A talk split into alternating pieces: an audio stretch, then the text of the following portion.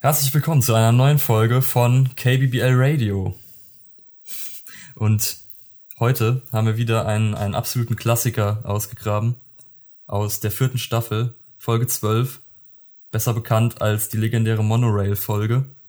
Auf Deutsch Homer kommt in Fahrt oder auf Englisch March vs. The Monorail. Ja, hi, auch von meiner Seite. Ich bin sehr froh, dass du die Titel gesagt hast, weil ich hab's vergessen aufzuschreiben. Ich wusste weder, ich wusste nur die Staffel, aber die Folgennummer wusste ich nicht, den Namen wusste ich nicht.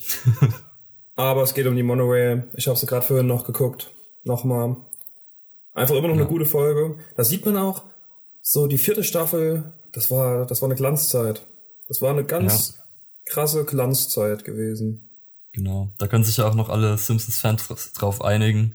Also einige sagen ja irgendwie, dass es ab Staffel 10 oder so äh, abgenommen hat, aber Staffel 4 ist natürlich noch legendär.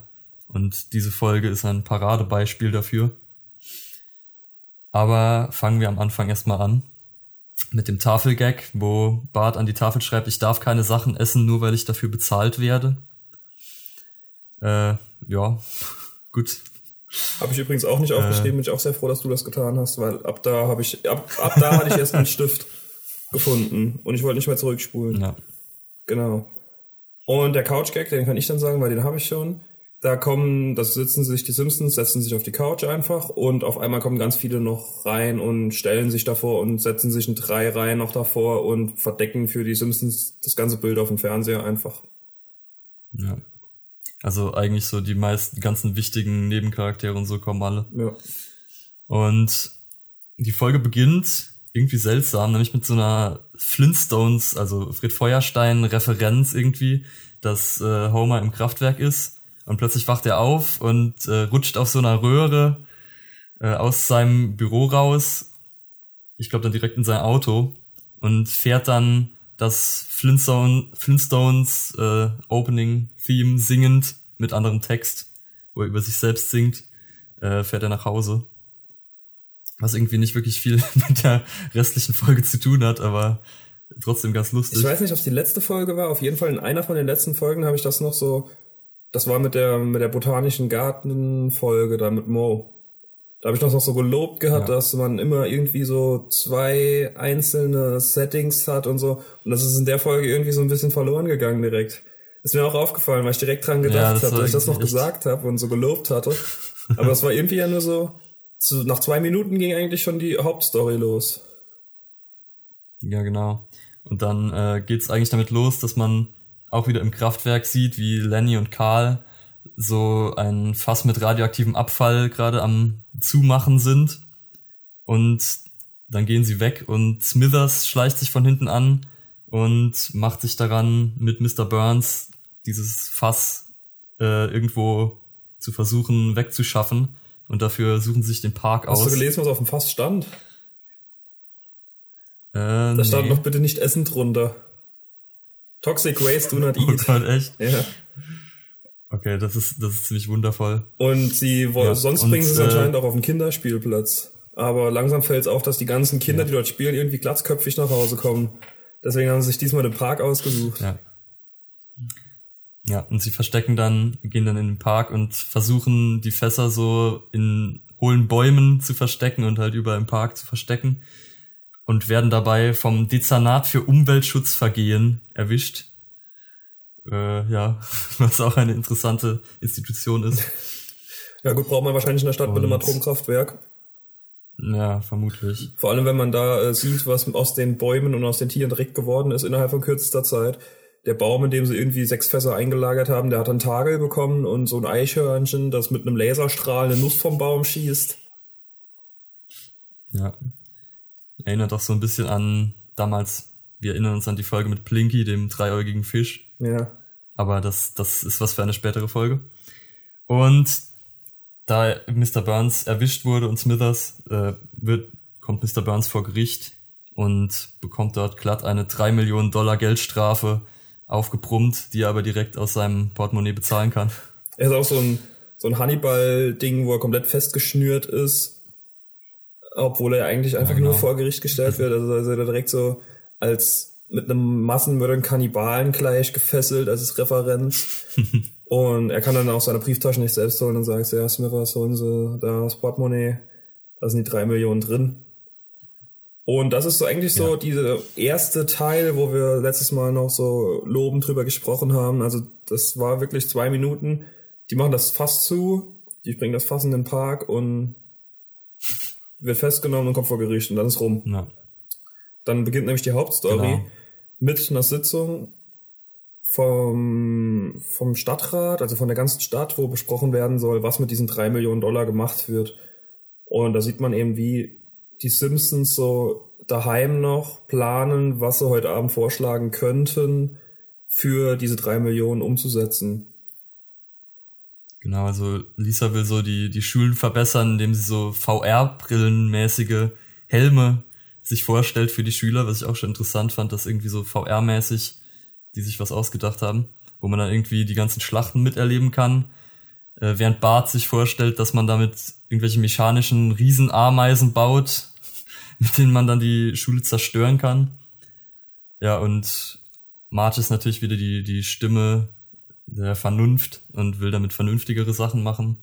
Homer will, glaube ich, irgendwie so ein riesiges Schild, wo keine fetten Miezen draufsteht, bauen. was, ich auch äh, interessant finde. Ja, das war auch kurze ja, Zeit, war das mein Zitat der Folge, aber da kommt noch ein besseres. In meinen Augen. Ja. Ja, und dann als nächstes sehen wir dann tatsächlich die Abstimmung, die im Rathaus dann stattfindet. Da werden auch noch ein paar gute Sachen eingeworfen. Unter anderem von einem Mr. Smurp. Das ist äh, Burns von hinten nach vorne gelesen und er hat einen sehr eleganten Schnurrbart.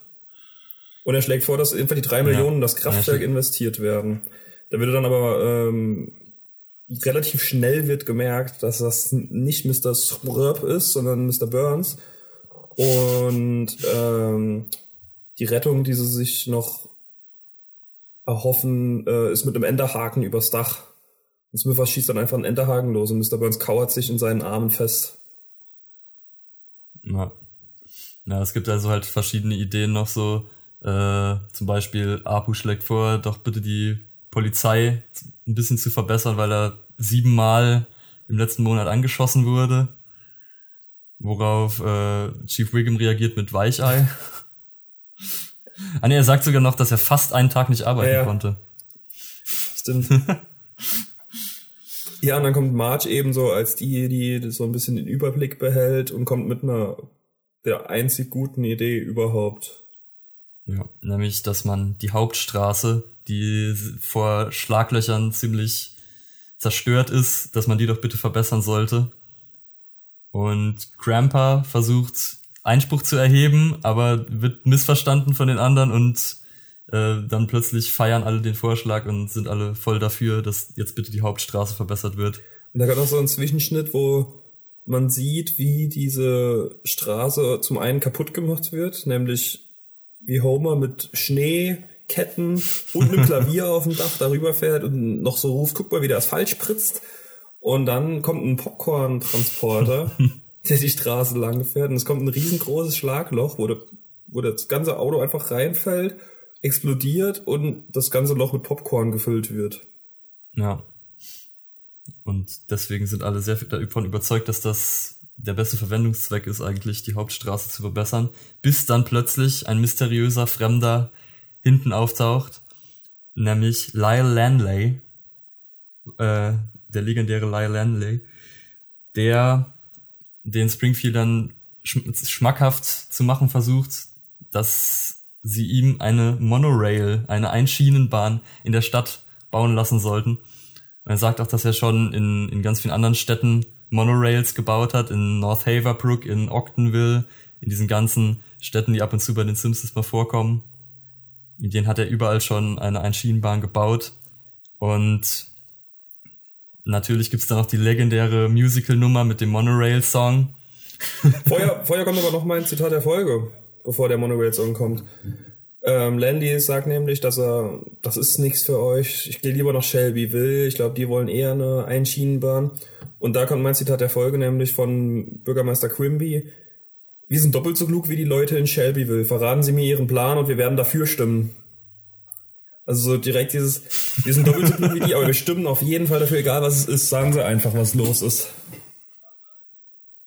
Okay, das ist sehr, sehr schön. Ja.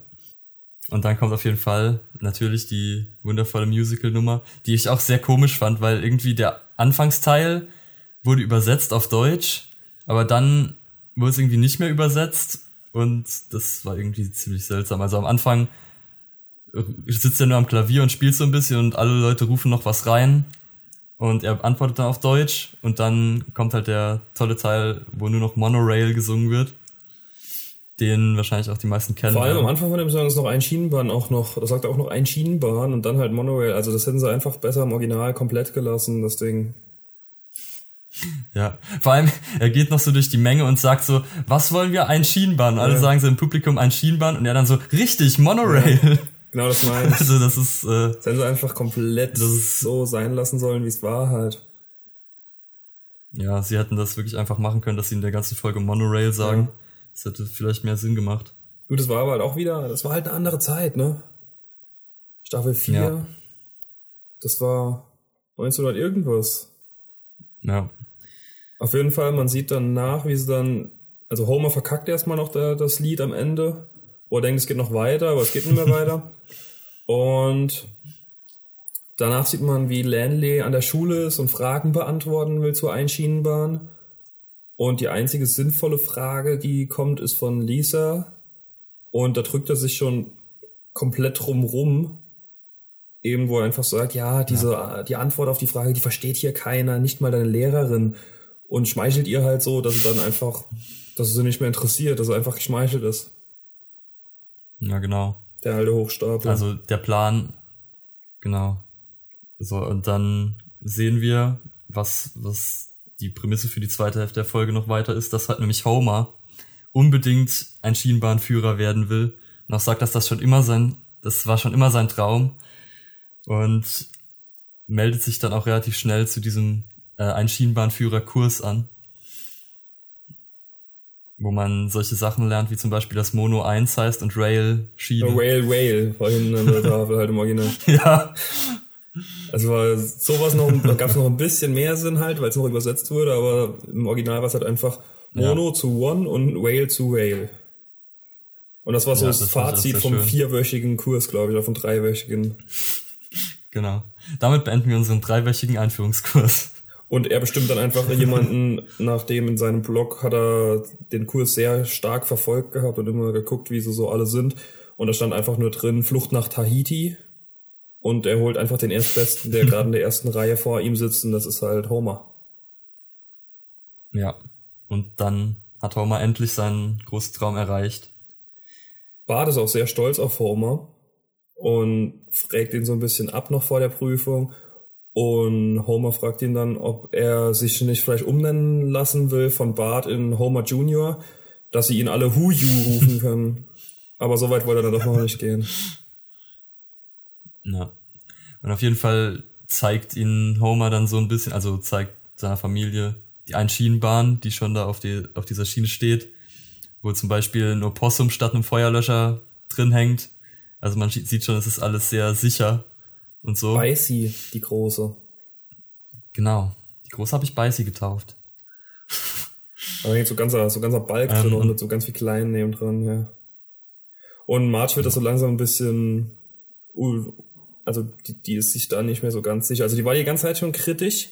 Die Folge heißt ja im Original auch March vs. Monorail, oder? Ja, March vs. The Monorail. Und ja. da wird sie immer skeptischer und beschließt dann einfach mal eine von den drei Städten, die Lanley mit der Einschienbahn auf die USA-Karte überhaupt draufgebracht hat, die übrigens einfach selber draufgeschrieben hat, äh, eine zu besuchen und zu gucken, wie da die Einschienenbahn halt so ist und ob die noch funktioniert und was das für die Stadt gemacht hat. Und sie kommt da eben an und es ist alles zu. Es ist, da sitzt so eine alte Frau, die komplett wirr ist.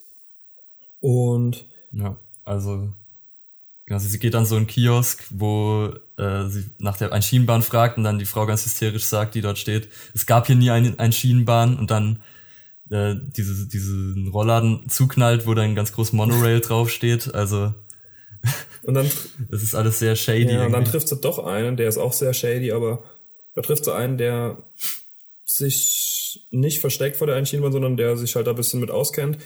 Der wurde nämlich von Lanley damals beauftragt, die Einschienenbahn zu bauen. Das Sebastian Kopp. Auch gut, dass sie da so, ja. den, so komplett gedeutscht haben, den Namen dann im Deutschen. Sebastian. Sebastian. Ja, genau. Und der zeigt ihr dann halt, was mit der Einschienenbahn passiert ist. Und es ist eben so, wie sie befürchtet hat, die ist halt Schrott. Ja, also er hat eben ihn angewiesen, nur das Billigste zu benutzen, die billigsten Materialien, die billigsten Arbeitskräfte. Und das Resultat davon ist, dass die Einschienenbahn von ihrer Schiene abgekommen ist und einfach nur noch als Ruine da in der Landschaft liegt. Weshalb dann auch die ganze Stadt wohl zugrunde gegangen ist. Und sie versuchen dann zusammen schnell wie möglich nach Springfield zurückzukommen, um die Einweihungsfeier zu verhindern. verhindern. Allerdings kommen sie ganz knapp zu spät, weil Sebastian Kopp hat sich noch ein bisschen die Haare schneiden lassen. Hat auch einen sehr fächen Schnitt danach. Aber die Einschienenbahn ist mit ja. viel Lokalprominenz und unter anderem Leonard Nimoy, der den Captain Spock in Starship Enterprise ist Star, Star Trek. Trek. Heißt genau. einfach nur auf Englisch. Ja. Genau. Und was auch interessant war unter den Prominenten war auch Lurleen Lumpkin, die ja auch später noch in einigen Folgen vorkommt, die Country-Sängerin. Kommt die später oder vorher? Die ja später auch noch ein. Ne, ich glaube später kommen noch. Also ich, ich glaube, es gibt noch mehrere Folgen Aber einer später, ist die Hauptfigur, wo, halt wo Homer sie managt. Ich weiß nicht, ob die vorher oder nachher ist. Ja.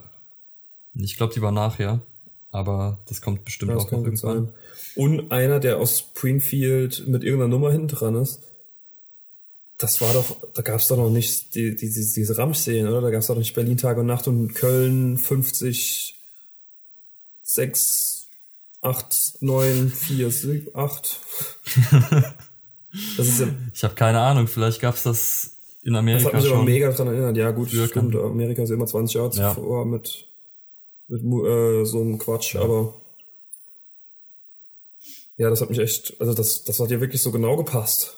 Ja.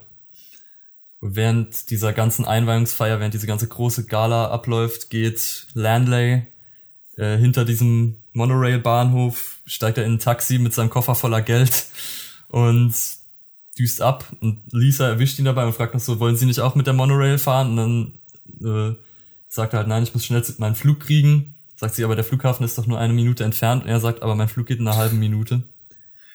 Äh, ja, das ist auf jeden Fall sehr überzeugend. Ja, und sein Flug, den hätte er besser mal verpasst, weil man sieht dann auch später, das können wir einfach vorwegnehmen, dass er im Flieger eben drin sitzt, auch wieder mit seinem äh, Koffer voll Geld auf dem Schoß und es kommt eine ungeplante Zwischenlandung und zwar in North Haverbrook. Und da merkt er, hm, das kommt mir irgendwie bekannt vor, der Name, woher kenne ich den, woher kenne ich den? Und dann erschrickt er auf einmal und merkt, oh Mist, da habe ich eine Einschienenbahn den hingerotzt. Und die Bewohner wissen da das auch. Der, der wütende Wop-Mob. Der wütende Wop, Wop, genau, der wütende Wop.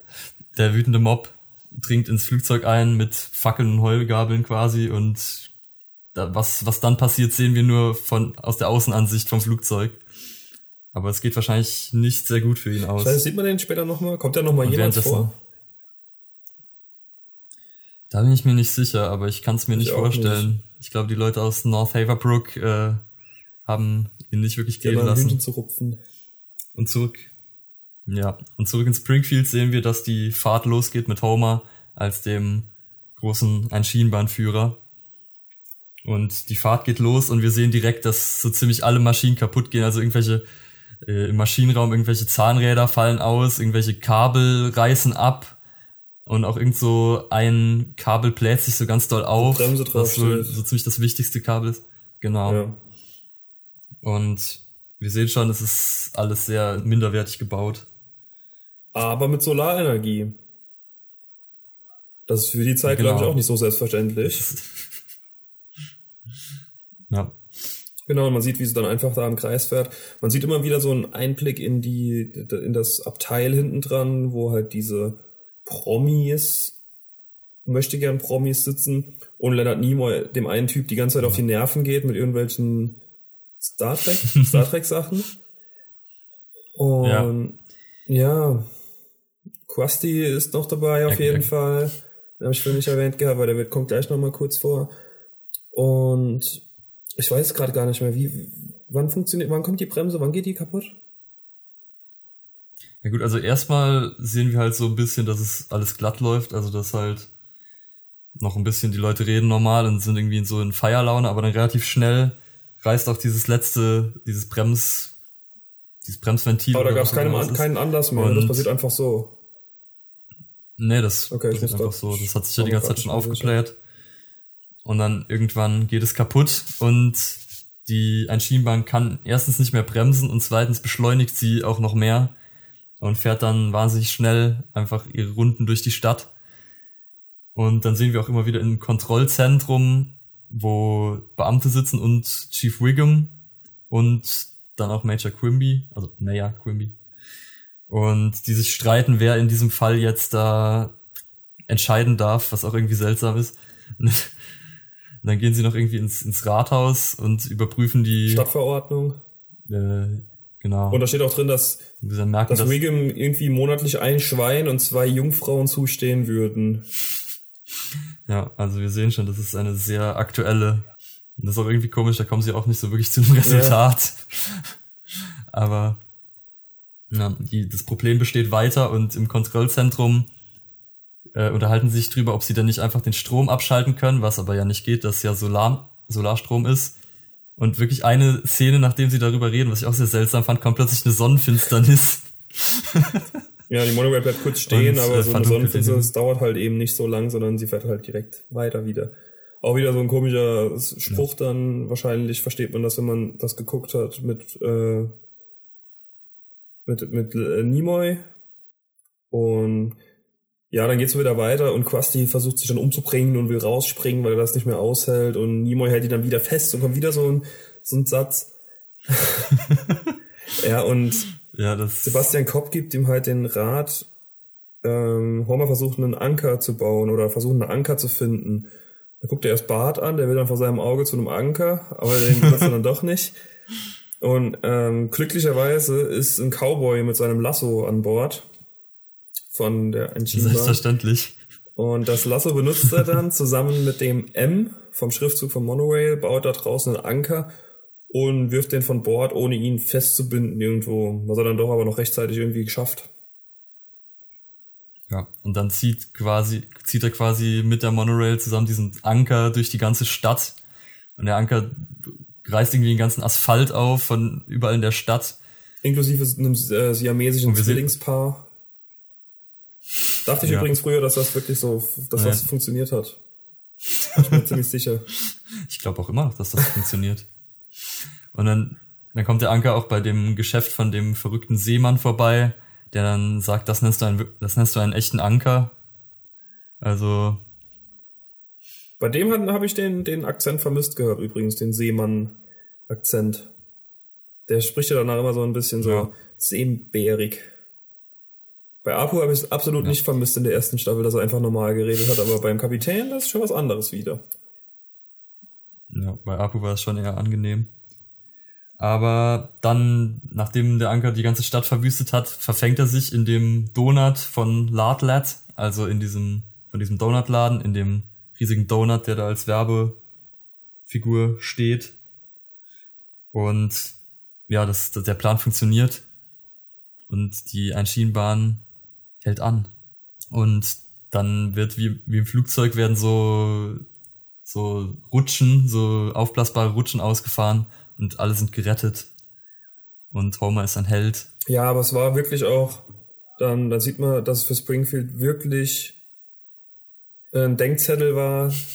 Die haben noch nie einen Fehler gemacht.